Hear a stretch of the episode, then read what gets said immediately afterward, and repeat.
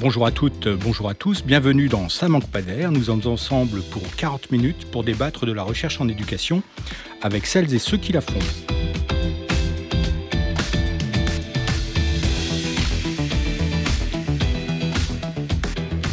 Au programme aujourd'hui, la question de la preuve en éducation, ou pour le dire autrement, que se passe-t-il quand les décideurs recourent à des experts et à des preuves scientifiques pour fonder et légitimer leur politique? En décembre dernier, à l'occasion de la conférence de comparaison internationale organisée par le CNESCO, nous avions évoqué avec Nathalie Mons et Claude Lessard les conditions de la mise en œuvre des politiques éducatives. Aujourd'hui, à l'occasion de la sortie en librairie de l'ouvrage d'Hugues Drelans et Sonia Revas intitulé L'évidence des faits, la politique des preuves en éducation au PUF, nous souhaitons nous arrêter sur un élément clé dans le processus des réformes et des transformations, à savoir les preuves, et en particulier celles qui, peuvent inspirer ou justifier les décisions et les réformes visant à améliorer les performances du système éducatif en faisant la promotion des pratiques professionnelles inspirées de la recherche. Ce qu'on appelle aussi, en référence au processus à l'œuvre en médecine, mais nous y reviendrons, les evidence-based policy, telles qu'elles ont pu se formaliser en Amérique du Nord dans les années 90-2000. Mais de quelles preuves parle-t-on? Quels sont les usages possibles dans un cadre de politique publique? Quels sont les ressorts d'une telle conception et enfin quelles en sont les limites et les risques Et on verra qu'ils sont nombreux. Autant de questions que nous allons aborder avec deux chercheurs spécialistes de ces questions et qui ont contribué à cette conférence de comparaison internationale à travers euh, un certain nombre de rapports. Et à commencer par Hugues Drelins. Bonjour Hugues Drelins. Bonjour. Bonjour. Vous êtes sociologue et vous êtes professeur à l'Université catholique de Louvain et donc vous êtes co-auteur euh, de ce livre qui est paru au PUF avec Sonia Revaz. Et puis Xavier Ponce. Bonjour Xavier Ponce. Bonjour. Vous êtes professeur des universités en sciences de l'éducation et de la formation à l'Université Lyon 1 et l'INSPE de Lyon. Et vous êtes co-rédacteur en chef avec Sylvain Dousseau de la Revue française de pédagogie. Et j'ajoute que vous êtes tous les deux, parce que sinon on m'en ferait le reproche, vous êtes tous les deux membres du comité scientifique de la revue Diversité que j'ai le plaisir de diriger et qui est désormais porté par l'IFE à l'ENS de Lyon.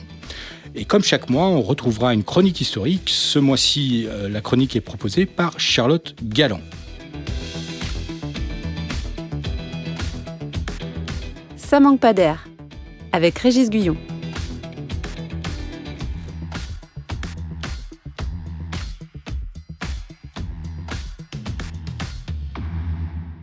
Hugues Drelins, pourquoi est-il si important aujourd'hui de se pencher sur la question des preuves en éducation et en quoi, selon vous, c'est une question vive pour aujourd'hui? C'est une question importante parce que euh, le recours à la preuve, hein, une monte en puissance aujourd'hui. Bon, une façon de mener des politiques qui est encore euh, relativement peu développée euh, en France ou en Belgique comparativement à d'autres pays, hein, à l'Angleterre ou aux États-Unis, même si en France, elle a connu, c'est vrai, un sérieux coup d'accélérateur euh, sous le ministère Blanquer, mais le recours à la preuve s'impose progressivement, bah, d'autant que c'est une évolution qui paraît aller de soi. Hein. Il y a une forme d'évidence, c'est-à-dire l'idée de fonder la politique et la pratique sur des faits, sur des connaissances de préférence scientifique est difficilement contestable. Ça paraît de l'ordre du, désirable, au fond. Hein. donc, euh, c'est cette idée qu'en démocratie, l'ignorance va être un peu l'ennemi public numéro un du débat public et elle empêche la prise en charge des problèmes euh, prioritaires pour nos sociétés et compromet, compromet l'avenir l'avenir des générations futures. Et donc, c'est aussi une politique qui se présente elle-même comme une politique évidente par son appellation. Hein. au fond, l'evidence-based policy, ben, hein, on peut se demander sur quoi d'autre est-ce qu'on pourrait fonder la politique publique que sur, euh, sur des preuves. Hein. Donc, euh, une, politique qui serait fondée sur des choses pas solides, ça paraît euh, d'emblée difficile à imaginer. Donc, il y a un peu un tour de, de passe-passe rhétorique qui rend le principe difficilement contestable. De ce point de vue-là, même si en fait il repose sur une prémisse assez optimiste, l'idée qu'on peut effectivement construire des politiques rationnelles et fondées sur des preuves. Et puis donc, on peut dire que l'evidence-based policy rencontre l'esprit de l'époque. Hein. C'est un petit peu cette idée de d'exigence d'évaluation qui est consacrée par la nouvelle, euh, gestion publique, hein, le nouveau management public. Et l'evidence-based policy satisfait aussi une forme d'impératif moral, je dirais, contemporain, du bon usage des ressources de la collectivité et de, la reddition des comptes des mandataires publics. Donc euh, voilà quelques, éléments de réponse. Xavier Ponce, est-ce que vous partagez cette euh, sorte d'urgence finalement à revenir pour remettre peut-être les preuves là où elles sont? Euh, de façon peut-être plus raisonnable que peut-être un abus d'usage euh, qu'on peut en faire. Oui, tout à fait. Je vais, je vais réagir à ce que vient de dire Hugues Drélance euh, d'une autre manière. Pourquoi cette, cette question est devenue si importante aujourd'hui? Je pense qu'il y, a beaucoup de facteurs qui peuvent l'expliquer. Euh, du côté des politiques publiques, moi j'insisterai volontiers sur euh, l'évolution fondamentale des modes de légitimation des politiques éducatives. C'est-à-dire qu'on ne légitime plus seulement les réformes par des appels à de grandes valeurs, de grands idéaux, on ne légitime plus euh, non plus seulement les réformes par la maîtrise des processus ou des procédures, mais on légitime de plus en plus les réformes aussi par la capacité à viser euh, certains résultats. Euh, et donc là, ça, ça renvoie vraiment ce mode, cette transformation des modes de légitimation, ça, renvoie vraiment à une, forme de triomphe du, pragmatisme dans un contexte de néolibéralisation hein, des, systèmes éducatifs. Pragmatisme qui, paradoxalement, devient presque en, soi une nouvelle forme d'idéologie. C'est-à-dire que dès qu'on a un problème social, en éducation ou autre, pour le traiter, euh, il faudrait euh, être pragmatique. Donc ça, c'est du, côté des, politiques d'éducation. Alors, ce que je viens de dire pourrait être nuancé. On pourrait prendre des exemples de débats très chauds sur les valeurs en éducation aujourd'hui. Mais enfin, au moment où cette evidence-based policy s'est développée, on, était vraiment dans, dans, dans ce schéma-là, la rationalisation de l'action publique et d'être capable de gouverner euh, de plus en plus par les résultats, donc par, par euh, des preuves fondées euh, scientifiques. Et du côté de la recherche, il faut bien insister aussi sur le fait que ben, cette évolution du contexte politique fournit aussi à certains chercheurs des opportunités nouvelles, notamment à ceux qui, voilà, qui veulent développer une approche quantitativiste, une approche positiviste aussi euh, de l'analyse des, phénomènes d'éducation et qui trouve aussi dans cette nouvelle façon de gouverner parfois des, sources de financement, d'autant plus dans un, contexte où la, recherche publique se développe de plus en plus euh, sur la base d'appels à projets. Alors, une autre question qui, qui, me semble importante à ce stade de la discussion, c'est aussi la définition, c'est-à-dire qu'est-ce qu'on appelle preuve qui est peut-être euh, un usage? Alors, vous venez de parler de, des approches plus quantitatives que qualitatives, etc. Mais du coup, qu'est-ce qu'on appelle preuve.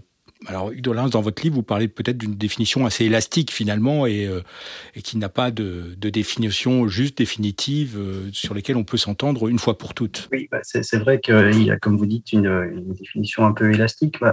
Après, la politique fondée sur les preuves au, sens strict du, terme, elle se définit normalement par le fait de, mener des expérimentations euh, d'action publique qui sont appliquées à des échantillons aléatoires. Il y a ce principe de randomisation par exemple en matière d'aide au retour à l'emploi ou de politique scolaire. Hein. Et donc, l'idée, c'est d'évaluer les effets de ces politiques par des méthodes statistiques et économétriques, hein, afin de les généraliser éventuellement. Donc, euh, euh, ça, c'est un petit peu le, principe euh, théorique, mais en pratique, souvent, les, preuves utilisées sont, beaucoup plus larges, hein, notamment dans le domaine de l'éducation, finalement, où les, recherches expérimentales sont encore assez, peu, assez peu nombreuses.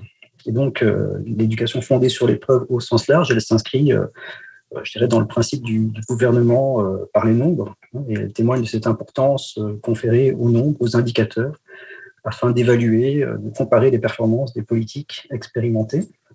Et puis surtout, comme le disait Xavier Ponce, hein, l'évidence, enfin, based policy est aussi et peut-être surtout une perspective qui se veut pragmatique. Donc ça, c'est vraiment très important. Ce qui compte est ce qui fonctionne? Euh, il y a vraiment l'importance aussi des, best practices, des meilleures pratiques, euh, avec l'idée d'observer ce qui, fonctionne ailleurs hein, et, se dire que ces observations ben, peuvent s'appliquer à d'autres contextes. Hein. et donc, euh, on peut penser à l'importance qu'ont prise les, comparaisons internationales hein, de type PISA, dont on parle beaucoup. donc, voilà, il y a vraiment ce règne du pragmatisme qui euh, s'impose à travers, euh, à travers ces, politiques au détriment prétendument de, l'idéologie. Hein. Mais évidemment, comme le rappelait Xavier Ponce, ce sont des politiques qui elles-mêmes euh, sont aussi idéologiques à leur manière. Et, on parle aussi souvent, Xavier Ponce, on parle aussi de la, hiérarchie des preuves. Et en fait, au final, de, de, dire que finalement, il y a aussi des recherches qui produisent donc des savoirs, et donc quelque part les preuves sur lesquelles s'appuyer, mais qu'il y a une hiérarchie entre elles et qu'il y a celles qui seraient tout en haut, qui seraient les plus robustes et les plus fiables, et puis celles qui sont en déclinant petit à petit, qui se retrouvent en bas, et avec cette forme de pyramide qui laisse entendre que finalement c'est les plus nombreuses, euh, avec des choses plus discutables, moins fiables, moins robustes, moins sérieuses du coup aussi. Oui, oui, tout à fait. Cette, cette vision est importante, elle est répandue, elle commence à, à, percer aussi en France, hein, notamment par le biais de certaines publications du, Conseil scientifique de, l'éducation. et moi, il me paraît important de, de rappeler qu'il y a différentes épistémologies possibles euh, que euh, cette vision, euh, cette définition des preuves et cette hiérarchisation des preuves recevables, elle, correspond à, un parti pris épistémologique très précis, on pourrait appeler le, positivisme logique, mais qu'il ce n'est pas la seule façon de définir comment peuvent être construits des savoirs valides sur le scientifique. Donc, c'est pas la seule perspective épistémologique possible. Donc, il est très important de, en plus, je ne suis pas là pour, m'enfermer dans la, critique euh, des, travaux qui, prétendent mettre en évidence des preuves. Hein. il faut qu'en plus de ces travaux-là, on garde toujours euh, une ouverture d'esprit euh, auprès d'autres travaux qui ont peut-être d'autres épistémologies et d'autres approches méthodologiques et qui permettent eux aussi, à leur manière, de mettre en évidence un certain nombre d'effets, souvent en les réinscrivant dans des, dans des dynamiques plus complexes, dans une compréhension plus fine des contextes, des processus sociaux à l'œuvre, qu'on ne voit pas toujours euh, bien apparaître euh, dans certaines analyses ou méta-analyses. moi, je vois passer à la revue française de pédagogie parfois des, des, des méta-analyses sur des dispositifs spécifiques euh, de prévention du décrochage, contre la violence, etc., et qui interrogent très, très rarement les contextes dans lesquels sont déployés les dispositifs dont on évalue la prétendue efficacité. Donc, je pense que là, il est important d'organiser le pluralisme épistémologique et vous évoquiez tout à l'heure la revue française de pédagogie, c'est tout à fait sa, vocation. Et, dans cette revue, les notes de synthèse en particulier constituent un, type d'exercice qui essaye justement de, capitaliser des connaissances de la recherche en tenant compte de la diversité des, des cadres épistémiques. Avant d'aller plus loin, je vous propose de faire un détour par l'histoire avec euh, la chronique de Charlotte Galland. Bonjour Charlotte. Bonjour Régis. Je vais donc aujourd'hui vous parler de l'origine de l'éducation basée sur l'épreuve et vous montrer comment ce type particulier d'éducation a progressivement pris de l'importance en vous donnant quelques dates clés. L'éducation fondée sur l'épreuve trouve son origine dans le domaine médical et plus particulièrement chez un jeune médecin du nom de James Lind qui eut l'idée, au milieu du XVIIIe siècle, d'assigner des traitements différents à plusieurs marins pour tenter de guérir une maladie le scorbut, qui faisait alors des ravages. Cette idée permit dès lors de rompre avec de vieilles traditions issues de l'Antiquité, telle la pratique de la saignée, et constitua le coup d'envoi pour élargir la pratique de l'essai clinique aléatoire.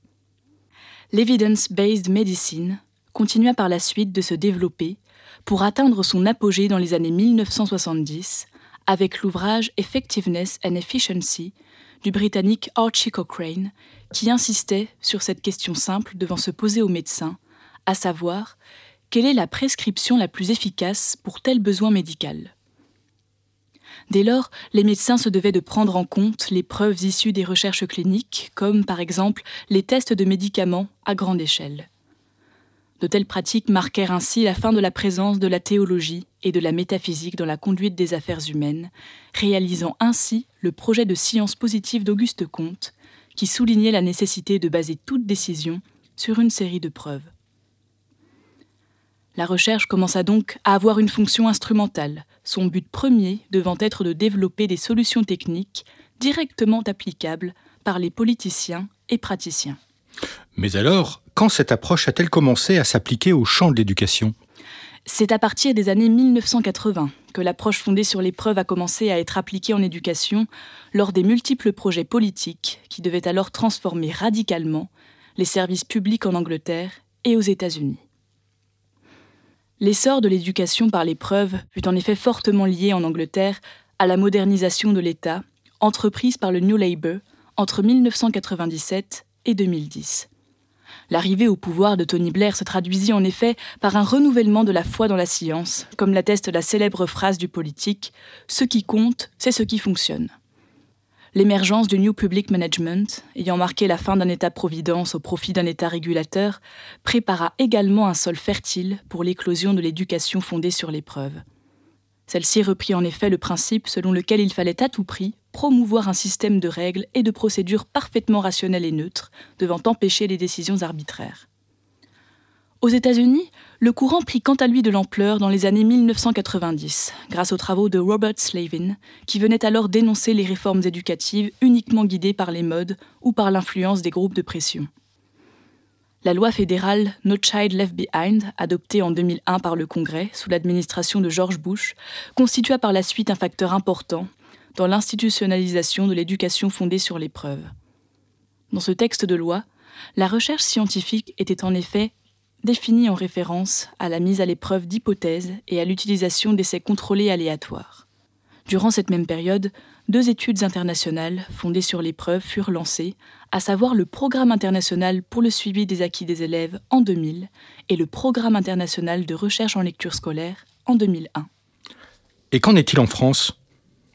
En France, la création du Fonds d'expérimentation pour la jeunesse en 2008 marqua la volonté du gouvernement d'orienter les politiques éducatives sur des essais aléatoires afin d'évaluer l'impact d'un dispositif avant sa généralisation. L'engouement pour l'éducation basée sur l'épreuve connut son apogée sur le territoire français en 2018, avec la création d'un Conseil scientifique de l'éducation nationale qui devait alors favoriser la collaboration entre recherche et éducation. Ce conseil lança la même année un projet d'état des lieux de la recherche sur l'apprentissage de la lecture et de l'écriture, projet qui permit de publier un guide par le ministère de l'Éducation nationale à destination des enseignants. Néanmoins, cette pratique de l'éducation fondée sur l'épreuve a connu et continue de connaître actuellement de vives critiques. Certains professionnels dénoncent le fait que les pouvoirs politiques tendent à instaurer une prise de contrôle de la recherche scientifique, laissant par conséquent peu ou pas de place aux expertises de terrain. Cette approche contribuerait d'autre part à instaurer une croyance aveugle dans le quantitatif, semblant par là même oublier que la statistique est la première des sciences inexactes, pour reprendre les dires des frères Goncourt. Alors, quelles sont vos réactions suite à, cette chronique qui, comme je dis, fait le, le, pas de côté pour regarder d'où viennent tous les débats qui, nous animent aujourd'hui? Hugues Drelance. Ben, je suis assez, euh, assez en phase avec ce qui a été dit. Hein. C'est vrai que bah, l'evidence-based policy, elle a des, sources, euh, sources anciennes. Hein, euh, peut-être que je ferai remonter euh, les choses de manière plus lointaine pour ce qui concerne même l'éducation, parce qu'en fait, en matière d'éducation, c'est pas seulement dans les années 80 que les choses ont commencé, mais il y a vraiment une, tradition d'ingénierie éducative qui remonte même à la fin du, 19e siècle hein, et qui,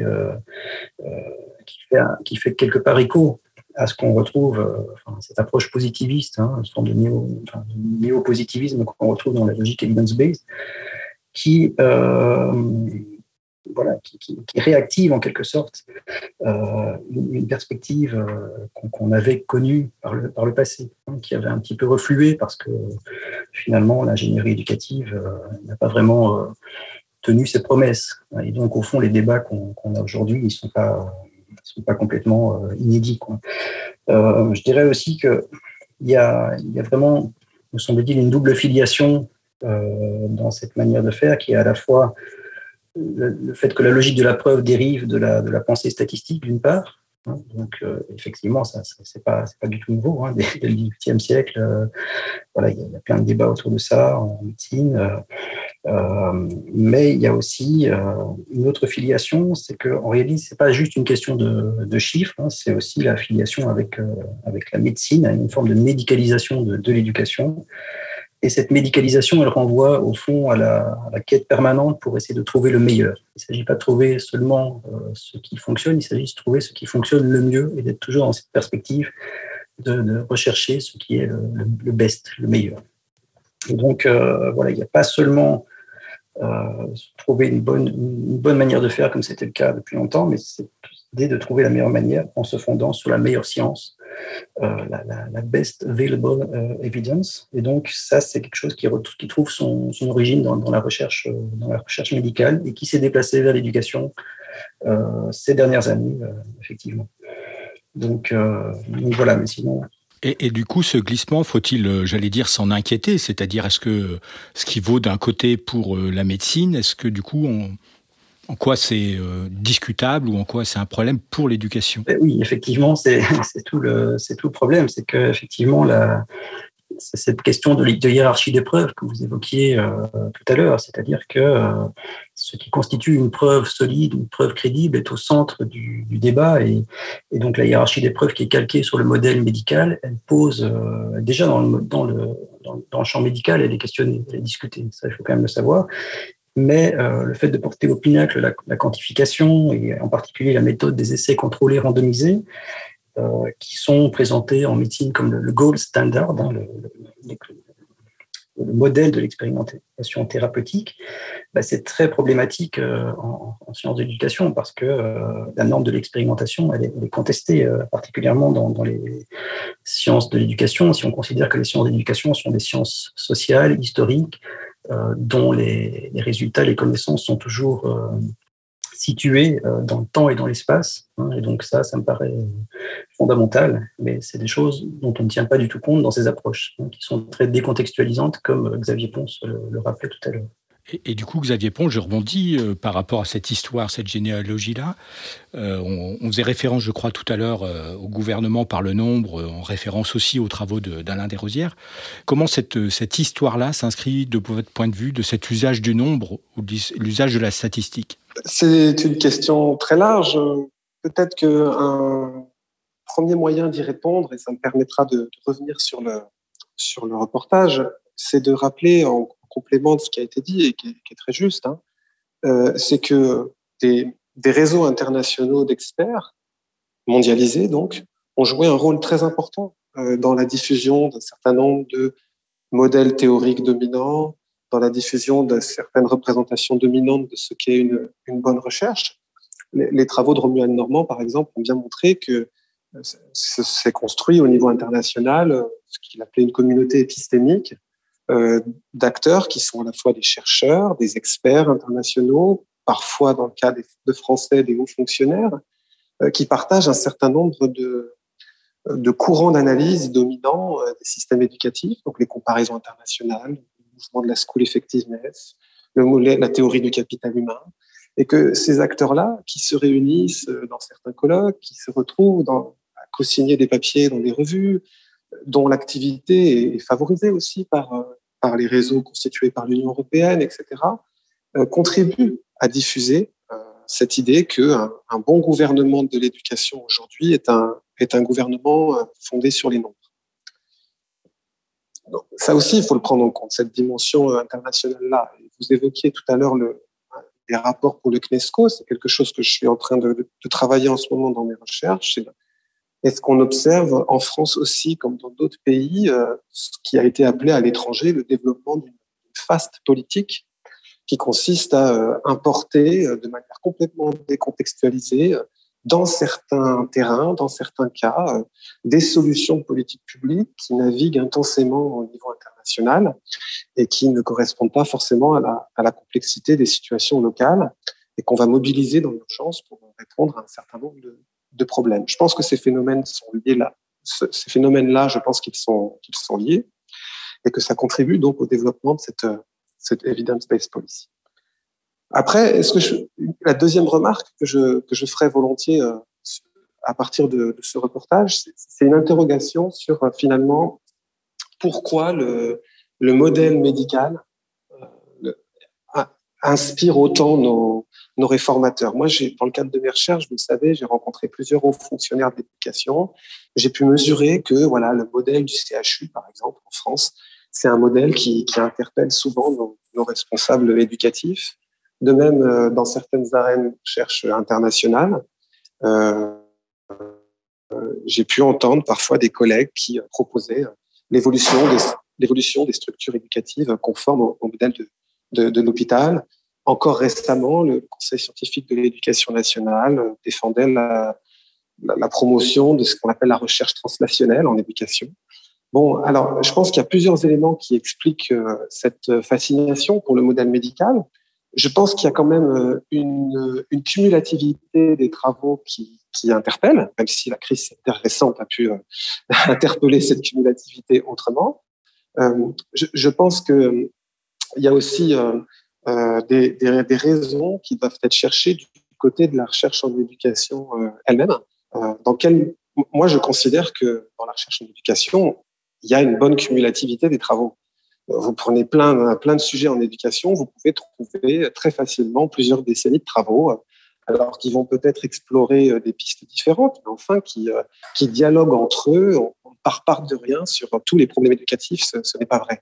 Mais il y a peut-être un, défaut dans la communauté des chercheurs en éducation, dans leur capacité à, mettre en avant cette cumulativité et à bien insister sur la, une définition plurielle de celle-ci. La cumulativité des recherches, c'est pas uniquement euh, approfondir une question dans une seule direction. Et, parfois, euh, ouvrir une voie euh, peut donner de la cumulativité à moyen ou long terme. Donc, il faut, élargir un petit peu cette définition-là. Et je pense que voilà, la fascination pour le modèle médical, elle est liée aussi à la, elle pose aussi la question des, relations entre la recherche, les politiques et les professionnels et dans le débat public de manière plus générale. Alors, je voudrais arriver, alors on tourne autour hein, depuis, euh, depuis tout à l'heure, sur les limites ou les risques qui sont liés à cette euh, politique euh, par l'épreuve. Dans votre ouvrage, Hurlance, avec Sonia Rovaz, vous, en faites finalement une liste de ces risques, de, la promesse qui ne serait pas tenue finalement de cette approche-là. Alors, est-ce que vous pouvez nous, nous décrire un petit peu les, les, les, limites, déjà pour commencer, de tel choix de conception d'une politique Oui, donc on, on, évoque le, sans doute le fait que que les, que les prémices qui fondent euh, la politique fondée sur les preuves sont, sont discutables. Hein. L'idée qu'il est, est, en tant que tel possible de mesurer de manière objective euh, l'efficacité d'une politique publique, hein. l'idée que la fabrication des politiques publiques puisse être rationalisée, c'est peut-être la critique euh, la plus fondamentale, mais c'est sûr que parmi les limites, c'est ce qu'on a déjà en partie évoqué, c'est-à-dire que la, preuve et la hiérarchie des preuves est évidemment un problème fondamental euh, dans la mesure où épistémologiquement, ça ne correspond pas forcément euh, à la manière dont, euh, la recherche en éducation se, mène et dont le, type de preuves dont on dispose dans les sciences de l'éducation. Et effectivement, une, autre limite, c'est que ça, cette façon de, mener, les choses tend à euh, évacuer du débat, les, enfin à réduire la connaissance, au fond, à la connaissance scientifique. Hein, c'est comme si euh, seule la science était détentrice et productrice de, de connaissances, alors que, euh, au fond, il y a d'autres types de savoirs que les savoirs scientifiques, notamment les savoirs professionnels, hein, les savoirs d'expérience. Des... Donc c'est ce que vous appelez, enfin c'est une citation, l'ignorance volontaire. Voilà, alors effectivement, donc il y, a, il y a une façon de, de rejeter dans, dans une forme d'ignorance euh, toute une série de, savoirs qui sont des savoirs d'expérience, des savoirs professionnels. Mais euh, c'est vrai qu'on développe dans le, dans le, dans le livre le, concept d'ignorance volontaire. Donc, c'est une façon de, rappeler et d'essayer d'identifier, euh, peut-être le plus précisément possible, ce que cette façon de, conduire la politique hein, omet, parce qu'au fond, euh, on sait bien, bien en tant que, que chercheur, c'est que le, point de vue euh, crée l'objet, c'est-à-dire la manière dont on, dont on regarde un, objet, euh, ben, on, va produire de la connaissance dessus, mais on va en même temps produire des, zones d'ombre, ignorer toute une série d'autres réalités. Et donc, ce que l'approche quantitative qui est qui sous-tend la politique fondée sur les preuves fait, c'est qu'elle omet une série de une série de choses. Donc, elle produit de l'ignorance en quelque sorte euh, de manière volontaire, mais euh, le problème c'est que cette, cette, ignorance volontaire, elle est parfois, elle est parfois oubliée. Alors qu'est-ce qui est oublié par cette, par cette approche? C'est notamment le fait que euh, on, on, oublie tous les cas individuels. Hein, on, on l'a évoqué. Les singularités. Les singularités, oui, c'est ça. Donc, euh, d'un point de vue statistique usuel, les, les, réalités qui sont considérées, ce sont, euh, ce sont les variables, ce sont des populations. Et donc, d'une certaine manière, c'est une critique assez, assez classique adressée aux approches statistiques des réalités, c'est que les, chiffres appauvrissent les, les, réalités, elles, elles, prêtent attention plutôt à des, à des indicateurs qui, qui ne font pas toujours état de la diversité suffisamment des situations. Enfin, donc, il y a une première ignorance qui conduit à une ignorance donc, des singularités qui peut du coup euh, être mise en cause euh, par les acteurs qui reçoivent ces informations statistiques, euh, parce que leur, leur, réalité à eux, euh, ils ne la trouvent pas représentée euh, nécessairement dans, ces, dans, ces, chiffres. Une autre forme d'ignorance, c'est l'ignorance des, causes hein, ou des, causes profondes, c'est-à-dire des processus générateurs des, réalités qui sont étudiées. C'est-à-dire que, au fond, dans les approches statistiques, il y a comme une forme assumée hein, de renoncement à la compréhension des, processus causaux. Hein. donc la prévision prime sur la compréhension. Du point de vue politique, ce qui est important, c'est de, prévoir plutôt que de comprendre euh, en détail. Et du coup, là aussi, ça peut susciter des, mises en cause euh, parce qu'on ne comprend pas pourquoi on associe telle, euh, telle mesure à tel, à tel effet. On ne voit pas par où passe le processus qui est censé causer le, résultat. Et puis, euh, une dernière forme d'ignorance qui est sans doute euh, spécifique avec le développement de la logique euh, fondée sur les preuves, c'est que il y a cette idée que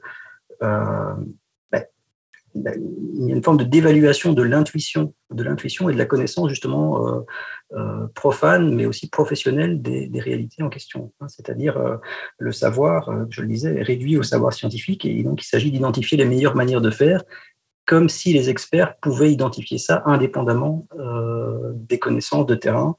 Et donc c'est une façon évidemment importante, enfin c'est une chose importante à comprendre pour essayer de saisir pourquoi il y a une forme de, divorce parfois entre les experts hein, lorsqu'ils sont euh, dans ce type d'approche et, euh, et, les citoyens ou les professionnels par rapport à un certain nombre de, politiques. Hein. Et ce divorce, euh, compte tenu du fait que la politique est de plus en plus fondée sur des preuves envisagées dans un sens restreint des preuves, eh bien, ce, divorce tend à s'aggraver dans ce contexte-là. Ce qui permet de comprendre aussi les résistances aux réformes qui peuvent voir le jour à l'occasion de telle ou telle réforme, justement. Absolument, oui. Et donc, effectivement, la, thèse qu'on défend dans le livre, c'est bien de dire que les, politiques d'épreuve se heurtent à des résistances en raison d'un certain nombre de, fondements épistémologiques de ces approches. Euh, Xavier Pont, j'avais une question aussi, euh, j'allais dire, pour, euh, pour regarder à la fois du côté des décideurs et des politiques et des chercheurs, où finalement, cette approche-là, contient aussi une forme un risque d'instrumentalisation de l'un par l'autre et euh, quelque part aussi un risque de euh, à la fois de dépolitisation de l'action publique et puis d'aller vers de l'expertise plutôt que de la recherche où finalement il y aurait une forme de perdant-perdant de chaque côté. Est-ce que est-ce que c'est ce risque-là que vous voyez aussi à travers cette tendance? Ou j'exagère un peu? Alors non, je n'exagérais pas euh, au sens où il y a bien un risque d'instrumentalisation euh, d'une partie par l'autre. Après, je pense que euh, les acteurs ont de bonnes raisons d'agir comme ils agissent. Euh, donc, ne, faisons pas non plus de la communauté des chercheurs une communauté de victimes. Il y a dans les mondes de la recherche en éducation des personnes qui, qui tirent des bénéfices très nets de ces, de ces évolutions-là en termes de, de position statutaire, en termes de publication, en termes de, d'appel à projet, en termes de prestige. Euh, et euh, du côté des responsables politiques, je pense qu'il y a un bénéfice très net euh, qui est le suivant. Face à une action publique qui se complexifie de plus en plus, face à un gouvernement de l'éducation qui est de plus en plus incertain, il peut être rationnel sur le plan politique d'afficher une volonté d'agir, euh, sur la base de preuves fondées euh, scientifiquement pour à la fois réduire cette incertitude et essayer de composer avec cette complexité de, l'action publique. Alors après, moi, ce qui me frappe en tant que sociologue des, politiques d'éducation, c'est que finalement, l'évidence-based policy se fonde sur une vision quand même très simplifiée, voire naïve, mais bon, faussement naïve, j'aurais envie de dire. J'ai pas non plus envie de postuler que le gouvernant ne voit pas cette complexité-là mais une vision simplifiée ou, faussement naïve euh, de la complexité des liens entre connaissance et action politique. Euh, déjà, rien quand vous, lisez un peu les, auteurs qui se penchent sur l'evidence-based policy, ils vous montrent très bien qu'il y a plusieurs modèles différents selon ceux qui vont privilégier un modèle dans lequel euh, et selon au contraire que vous considériez que euh, la recherche doit se définir en fonction des problèmes politiques que euh, les responsables politiques sont amenés à, résoudre. Donc déjà là, il y a des, différences d'appréciation.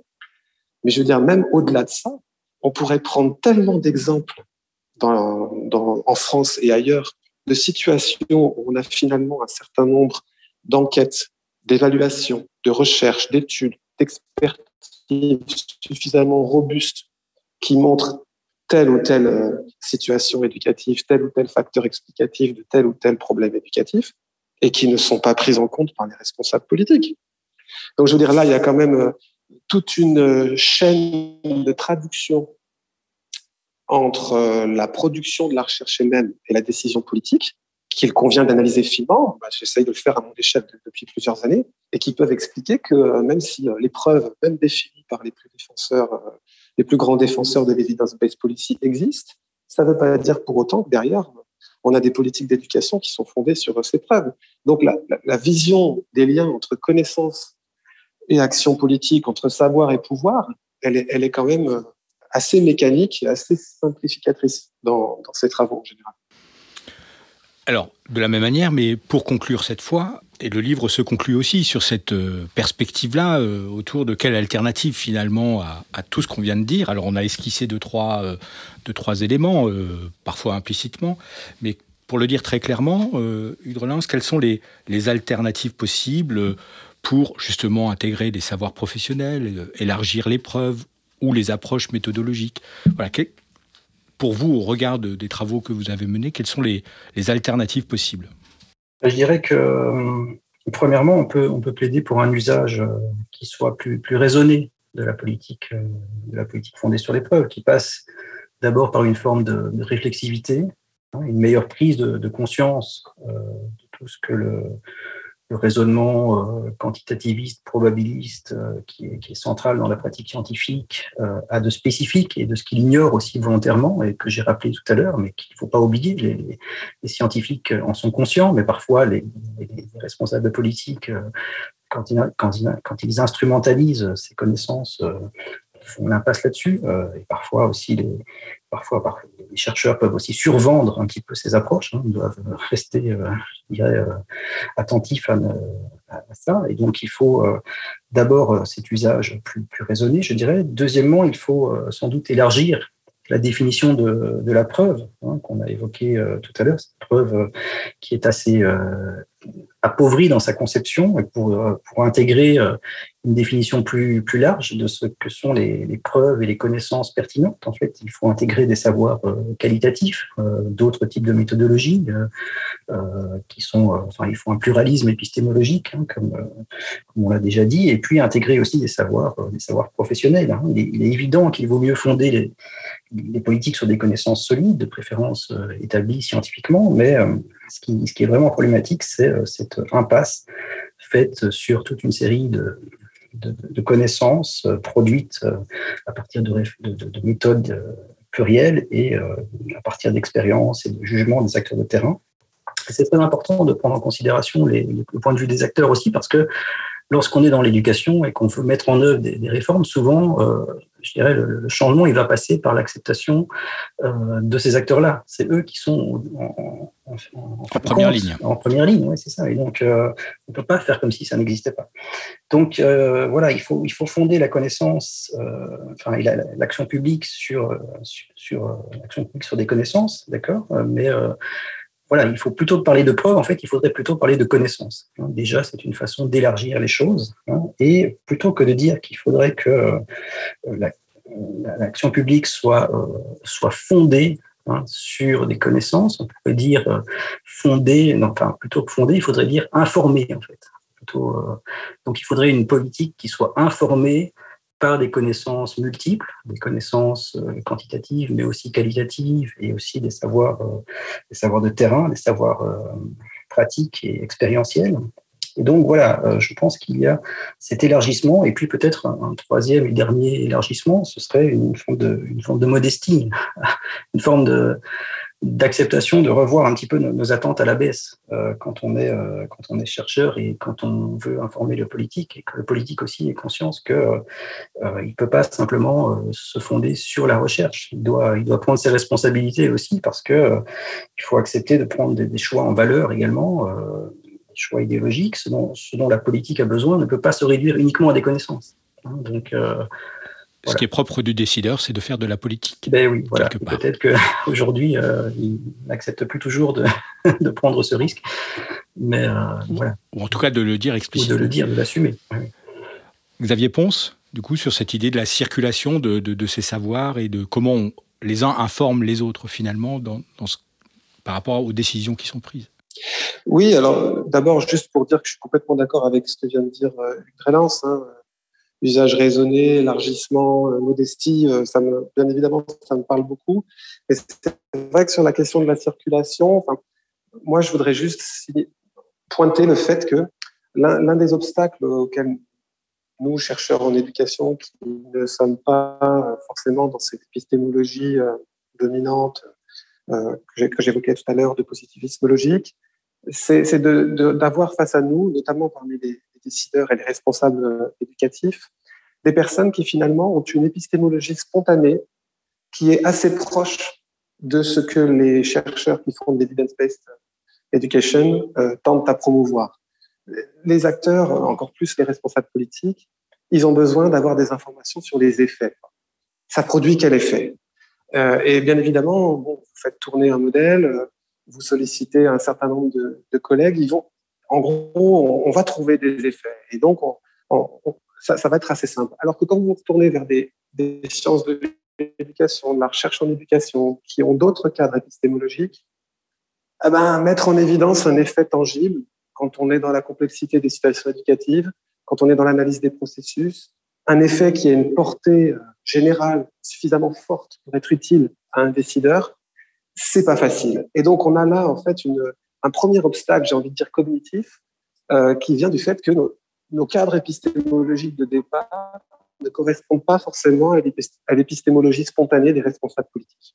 Voilà. Et donc là, c'est déjà, c'est un obstacle souvent assez fort à, la circulation des, travaux, et, ça implique aussi, une nouvelle fois, je le répète, que du côté de la recherche, il y a plein d'acteurs qui, euh, qui tentent de le faire, on soit capable de systématiser un peu plus les recherches disponibles avec des perspectives épistémologiques et théoriques variées qui mettent en avant un certain nombre d'effets, mais au-delà de simplement la question des preuves et de ce qui marche.